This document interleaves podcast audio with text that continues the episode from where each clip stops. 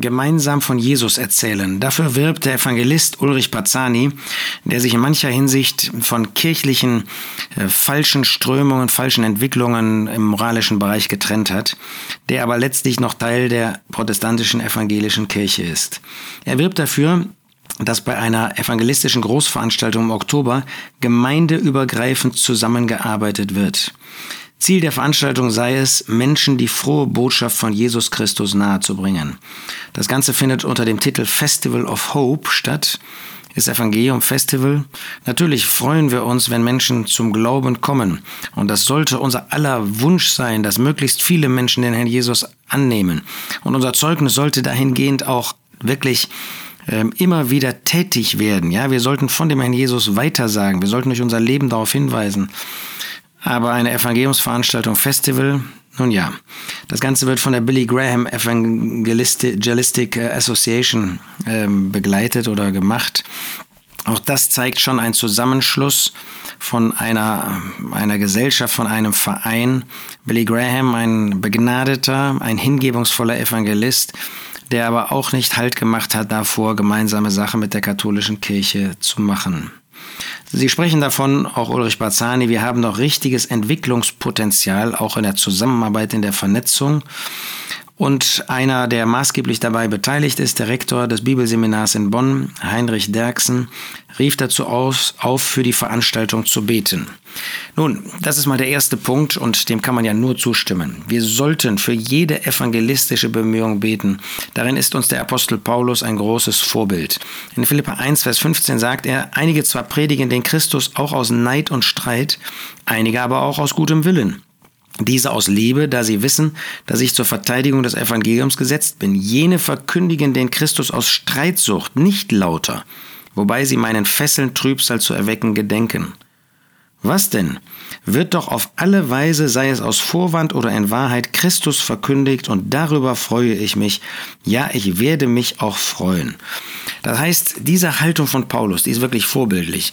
Bin ich sicher, ähm, ob ich diese Haltung wirklich grundsätzlich habe, aber ich möchte sie gerne haben, weil sie uns zeigt, dass es ihm nicht um ihn selbst ging ähm, und dass er sogar in diesem Punkt ähm, Menschen, Gläubige, die nicht zur Ehre des Herrn tätig waren, weil sie das aus Streitsucht taten, trotzdem sich freute, dass der Dienst überhaupt geschah. Also sich selbst wirklich zurücknahm und sogar diese Beziehung zum Herrn dieser Personen.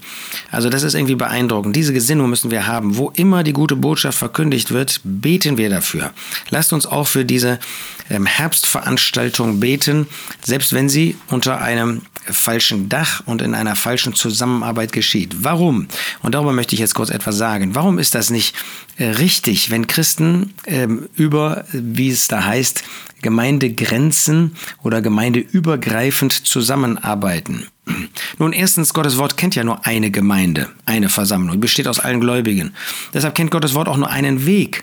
Er kennt nicht 100 Wege, wie wir ihn heute haben, wie wir sie heute vorfinden, sondern nur einen Weg als Gemeinde, als Versammlung Gottes.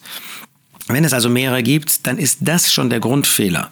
Aber wenn dieser Grundfehler existiert, dann können wir nicht einfach über diesen äh, Grundfehler hinwegsehen und dann müssen wir uns fragen, warum gibt es verschiedene Wege? Und dann können wir doch nur sagen, weil es da unterschiedliche Überzeugungen gibt, die offensichtlich nicht in Übereinstimmung mit Gottes Wort sind. In Übereinstimmung mit Gottes Wort ist der Weg, der nach der Schrift ist. Und den sollten wir suchen zu gehen, den müssen wir aus der Schrift erkennen und dann auch gehen. Und wenn du diesen Weg gehen willst, dann kannst du nicht einfach übersehen, dass es Geschwister gibt, die einen anderen Weg gehen, die einen Weg gehen, der nicht nach der Schrift ist, indem sie eine Gruppe bilden, indem sie sich einen Namen geben und so weiter, bis hin, äh, was die großen Kirchen betrifft, wo Götzendienst und böse Lehre, falsche Lehre dabei ist. Nun, wenn es um Dienst geht, da müssen wir als erstes verstehen, was der Apostel Paulus in Philippa 4 sagt, Vers 3. Ich bitte auch dich, mein treuer Knecht, Mitknecht, steh ihnen bei in dem Evangelium. Und dieser Ausdruck treuer Mitknecht heißt eigentlich mein echter Jochgenosse. Das heißt, wenn zwei zusammenarbeiten, zum Beispiel im Evangelium oder in der Mission, dann sind sie wie Jochgenossen zusammengestellt, zusammen fixiert. Ein Joch bedeutet ja, dass ähm, im, in der Landwirtschaft zwei Tiere zusammengespannt werden und nicht voneinander weg können. Sie gehören zusammen. Wir sind also Jochgenossen, wenn wir einen solchen Dienst zusammen tun. Wollen wir uns anschauen, wie der Apostel Paulus damit umgegangen ist. In Apostelgeschichte 15 finden wir, dass er zur zweiten Missionsreise aufbrechen wollte und ähm, dann mit Barnabas, mit dem er auch die erste ähm, Reise gemacht hat, unterwegs sein wollte. Und dann heißt es in Vers 38, Paulus aber hielt es für recht, den nicht mitzunehmen, der sich in Pamphylien von ihnen getrennt hatte und nicht mit ihnen zu dem Werk gegangen war. Das war ein Gläubiger, Johannes Markus. Das war, das äh, können, davon können wir fest ausgehen, damit auch jemand, der in Gemeinschaft mit den Gläubigen war, also auch am Brotbrechen teilgenommen hat. Und trotzdem war Paulus nicht bereit, mit ihm zusammen diese Dienstreise, diesen Dienst zu tun. Das macht uns schon mal deutlich, dass Dienstgemeinschaft enger ist als die Brotgemeinschaft beim Abendmahl, beim Gedächtnismahl. Also nicht breiter, sondern schmaler. Denn hier war der ausschlaggebende Punkt die Gesinnung von Johannes Markus im Unterschied zu der von Barnabas und Paulus und die Lebensausrichtung. Ihm war das zu viel, ähm, Dinge, die eben nicht zu seiner Lebensverfassung, äh, zu seiner Lebensausrichtung passten, so wie Demas später den ähm, heutigen Zeitlauf liebgewonnen hatte und deshalb sich eben auch nicht mit Paulus in einem Dienst wiederfinden konnte. Also Paulus war nicht bereit, weil eine andere Zielrichtung, Gesinnung da war, mit so jemandem zusammenzuarbeiten, obwohl er mit ihm das Brot gebrochen hat. Das heißt noch einmal, wir sehen aus diesem Beispiel des Neuen Testaments, dass wir wirklich darauf sehen müssen, dass Dienstgemeinschaft enger ist als Abendmahlsgemeinschaft und nicht weiter. Denn da sind ja, wenn jemand einen anderen kirchlichen Weg geht, noch ganz andere Dinge, die uns unterscheiden. Dann finden wir in 2. Korinther 6, dass natürlich, das ist jetzt ganz grundlegend, Vers 14, ein gemeinsamer Dienst mit Ungläubigen nicht in Frage kommt. Seid nicht in einem ungleichen Joch mit Ungläubigen. Denn welche Genossenschaft haben Gerechtigkeit und Gesetzlosigkeit? Welche Gemeinschaft Licht mit Finsternis und so weiter? Welch ein, welches Teil ein Gläubiger mit einem Ungläubigen? 2. Korinther 6, Vers 14 macht also deutlich, gemeinsamer Dienst mit Ungläubigen ist unmöglich. Gehen wir weiter nach Galater 2.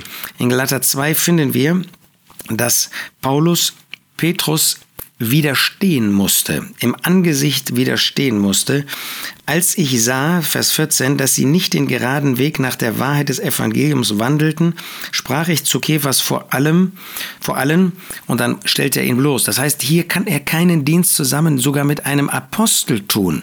Warum nicht? weil er im Widerspruch zu der Lehre des Wortes Gottes gesprochen und gehandelt hat. Jedenfalls gehandelt hat. Und das war so furchtbar, dass Paulus hier aufzeigen muss in den weiteren Versen, dass damit letztlich die Person des Herrn Jesus angegriffen wurde und wenn man das zu Ende dachte, sogar Christus ein Diener der Sünde Vers 17 wäre. Natürlich verstehen wir das, wenn es grundlegende lehrmäßige Differenzen gibt, man mit so jemandem keinen Dienst zusammen tun kann. Und ist die Frage des gemeinsamen Weges der Kirche Gottes, der Versammlung Gottes auf der Erde, ist das nicht eine lehrmäßig, eine wichtige lehrmäßige Frage?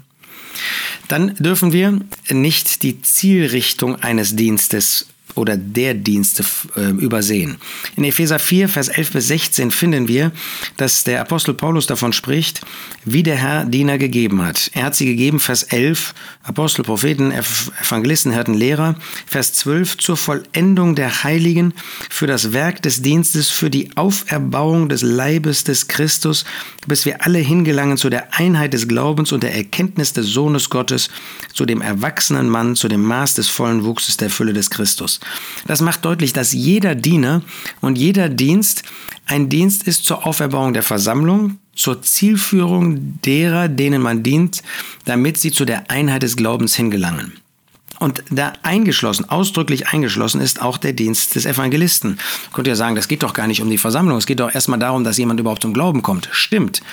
Aber die letztendliche Zielrichtung auch eines Evangelisten ist eben, dass so jemand dem Leib zugefügt wird zur Auferbauung des Leibes und damit eben auch ähm, nach dem göttlichen Prinzip, wie wir es in Gottes Wort finden, in Übereinstimmung mit den Gedanken über seine Versammlung handelt. Wie kann man sonst zur Auferbauung der Versammlung beitragen, wenn nicht in Übereinstimmung mit den göttlichen Gedanken? Das heißt, die Zielrichtung eines Evangelisten ist genauso wie in jedem anderen Dienst dieser eine Leib und die Verherrlichung des Herrn in seiner Versammlung, damit wir hingelangen eben zu dem vollen Wuchs und zu der Einheit des Glaubens. Wie ist das möglich, wenn die Gläubigen aber selber getrennte Wege gehen? Dann manifestieren, dann offenbaren sie ja da schon einen Widerspruch zu dieser Zielrichtung, die der Apostel Paulus ausdrücklich für den Dienst vorschreibt. Das ist also auch dann nicht möglich. Wir sehen also sowohl Gesinnung Lebensausrichtung, als auch die Grundlage, Glaube, Unglaube, als auch die Lehre, als auch die Zielrichtung machen deutlich, dass man nicht, wie Ulrich Parzani wünscht, gemeindeübergreifend zusammenarbeiten kann. Gerade im Evangelium ist das der Fall, ähm, dass da am ehesten man sagt, ja, aber es geht doch nur darum, äh, die Seelen zum Glauben zu bringen. Nein, darum geht es eben nicht. Das ist natürlich der erste Schritt, ein ganz wesentlicher Schritt. Aber es ist nur ein Durchgangstor für die weitere Belehrung. Der Jesus zeigt in dem Gleichnis mit dem barmherzigen Samariter, dass dieser Samariter denjenigen in die Herberge gebracht hat. Und genau das ist doch auch die Aufgabe, die wir haben. Nicht nur jemanden zum Glauben zu bringen, sondern ihn dann auch in die Herberge. Das ist die Versammlung Gottes. Das sind die örtlichen Zusammenhänge zusammenkommen, die örtlichen Versammlungen da hineinzubringen. Und zwei, die Gemeinde übergreifend zusammenarbeiten. Ja, in welche Herberge führen sie denn? Sie können das gar nicht, weil sie sich ja in diesem Punkt wesentlich unterscheiden. So finden wir auch Beispiele im Alten Testament. Ich denke zum Beispiel an Amaziah, 2. Chroniker 25, der aus Juda stammend einfach zusammen mit dem Volk Israel, war doch Volk Gottes oder nicht, einen Kampf ähm, machen wollte. Und da sagt Gott ihm ganz klar durch den Propheten, das will ich nicht. So wollen wir, so traurig das ist, und das muss uns beugen, das muss uns traurig machen, äh, das muss uns auf die Knie bringen, dass wir das eben nicht mit allen Gläubigen zusammen tun können. Nicht gemeindeübergreifend, ja nicht mal mit allen Gläubigen, mit denen man einen gemeinsamen Weg geht. Haben wir gesehen bei Johannes Markus. Das ist irgendwie demütigend, aber wir wollen Gottes Wort so nehmen, wie er es uns zeigt und wie er es uns vorstellt und wollen nach diesem Wort handeln. Dienstgemeinschaft ist etwas Wunderbares.